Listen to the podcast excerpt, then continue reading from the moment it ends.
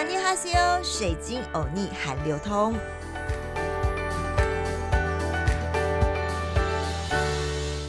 阿尼哈西欧，欢迎来到好听 FM 水晶欧尼韩流通，我是水晶主播 Crystal。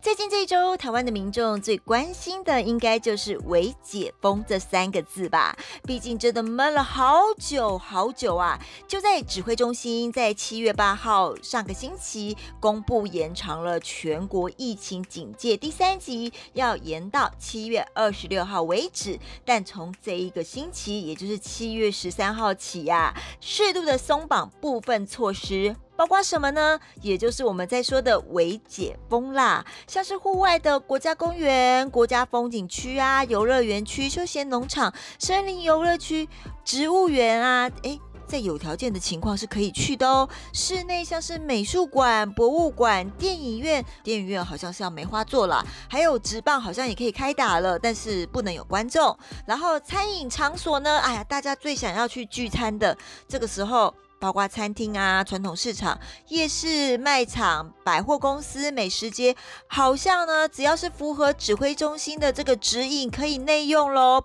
就是要有隔板或者是梅花座之类的啦。还有国内的小型旅行团，九人以下可以出游，还有剧组拍摄。当然都是要符合指挥中心有条件的防疫下的微解封。听说啊，有很多饭店民宿已经订满喽。毕竟，哎呀，大家真的是闷很久，闷坏了。民众啊，抢订房，微解封真的恐爆旅游潮。但你真的能安心出游吗？所以部分的县市啊，不敢冒这个险，没有跟进。就是因为台湾微解封了，而这一集的水晶有逆海流通 Podcast 这一集呢，就要来讲讲同样上周南韩的消息。南韩呢原本计划在七月八号起呀，改用新版的防疫响应体系，包括首都圈允许六人以下的私人聚会哦。但七月九号却南韩急喊。为解封刹车，为什么呢？因为 Delta 病毒一样入侵了南韩。你晓得吗？七月九号当天，南韩单日增加了多少的确诊案例吗？答案是一千三百一十六例的确诊，甚至创下了疫情爆发以来的单日最高纪录。南韩的新冠肺炎疫情。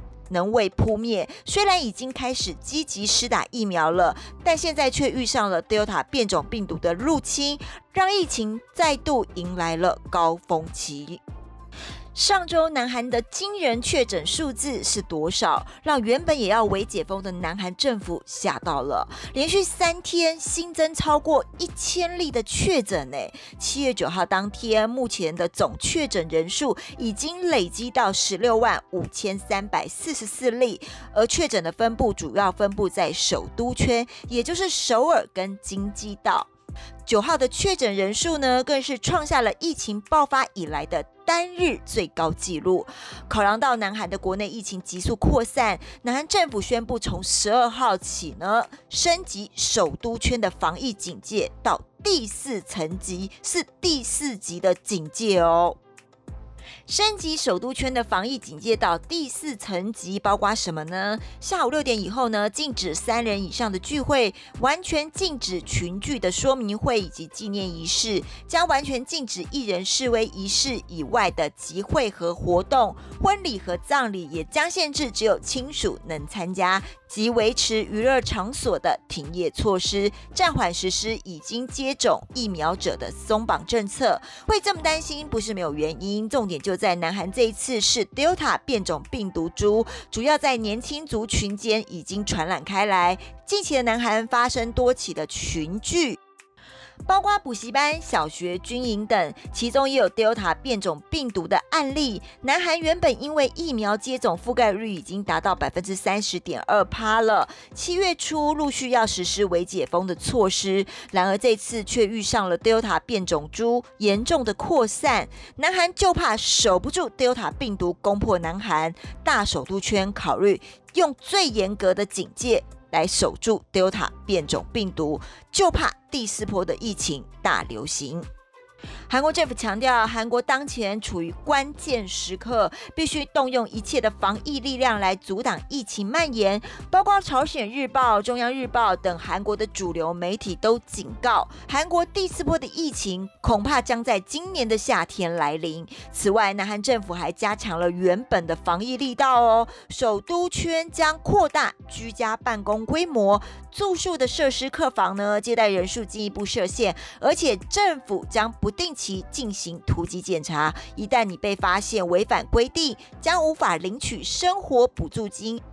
损失补偿金等等，南韩政府甚至警告违规者，如果因为违反防疫规定导致他人感染病毒，可被追究法律责任哦，甚至要赔偿他人的经济损失。可见韩国政府这次是多么的紧张。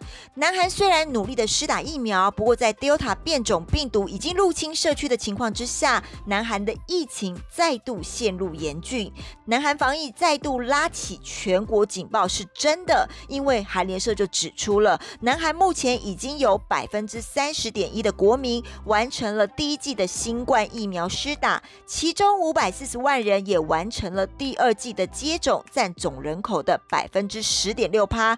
南韩目前批准使用的四款疫苗，包括 A Z、交生、莫德纳以及 B N T。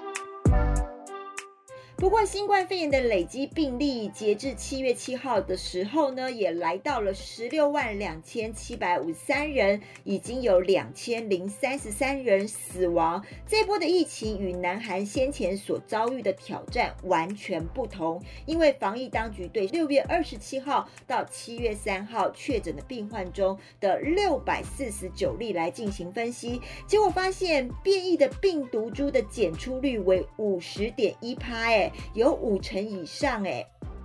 由于诊断和分析 Delta 变种病毒株所花费的时间较长，专家推断传播率比之前的病毒株高出一点六倍，住院率高二点二六倍的 Delta 变种病毒株很可能已经在南韩境内扩散了。由于南韩最近的疫情以学校和闹区为中心的集体感染日益增多，韩国高大久老医院的教授金宇柱就呼吁，今后南韩有必要针对儿童、青少年加强预防接种疫苗。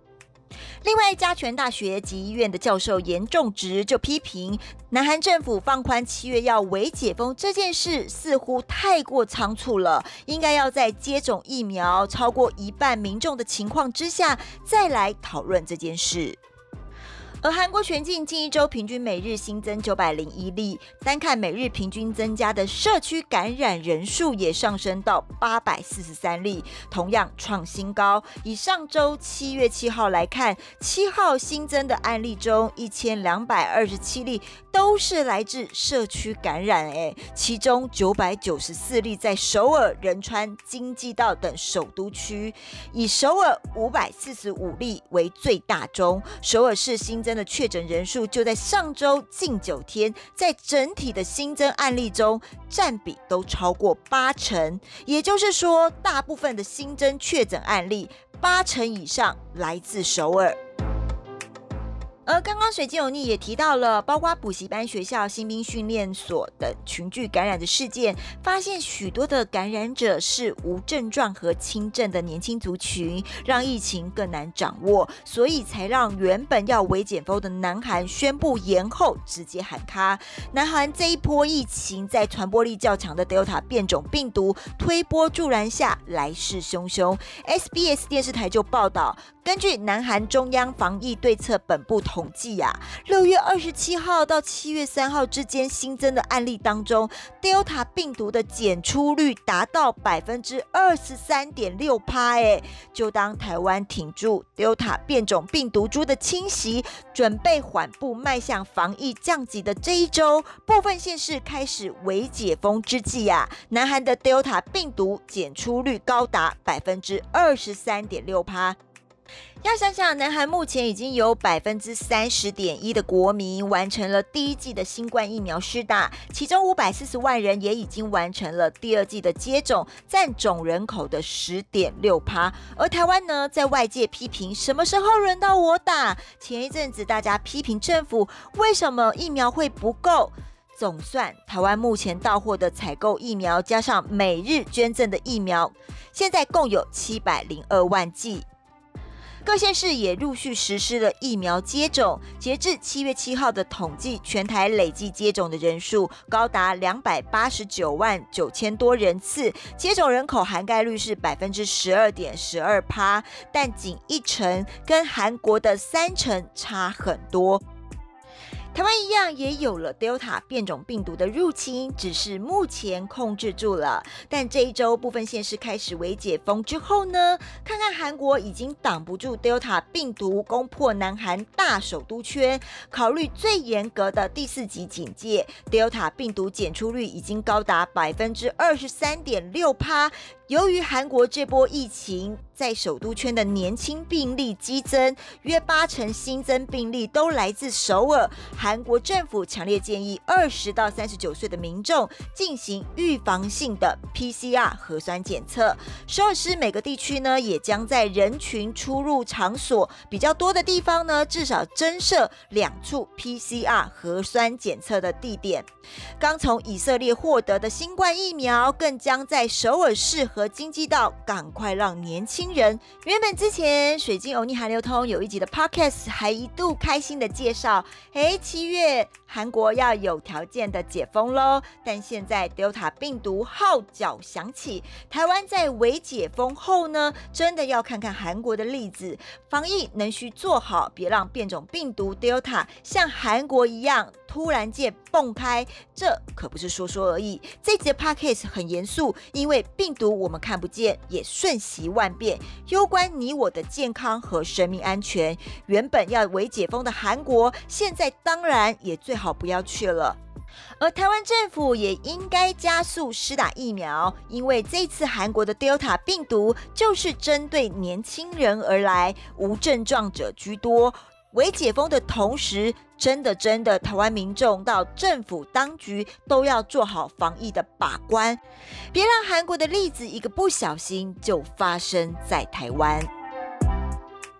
在每一集最后，我们都会教大家一句简单的韩语。今天的轻松学韩语时间，要教大家就是跟防疫有关的韩文的口罩怎么说？韩文的口罩就念 mask，mask。这一集的水晶欧尼韩流通内容还喜欢吗？建议锁定好好听 FM 水晶的节目哦。记得防疫要做起来，阿妞。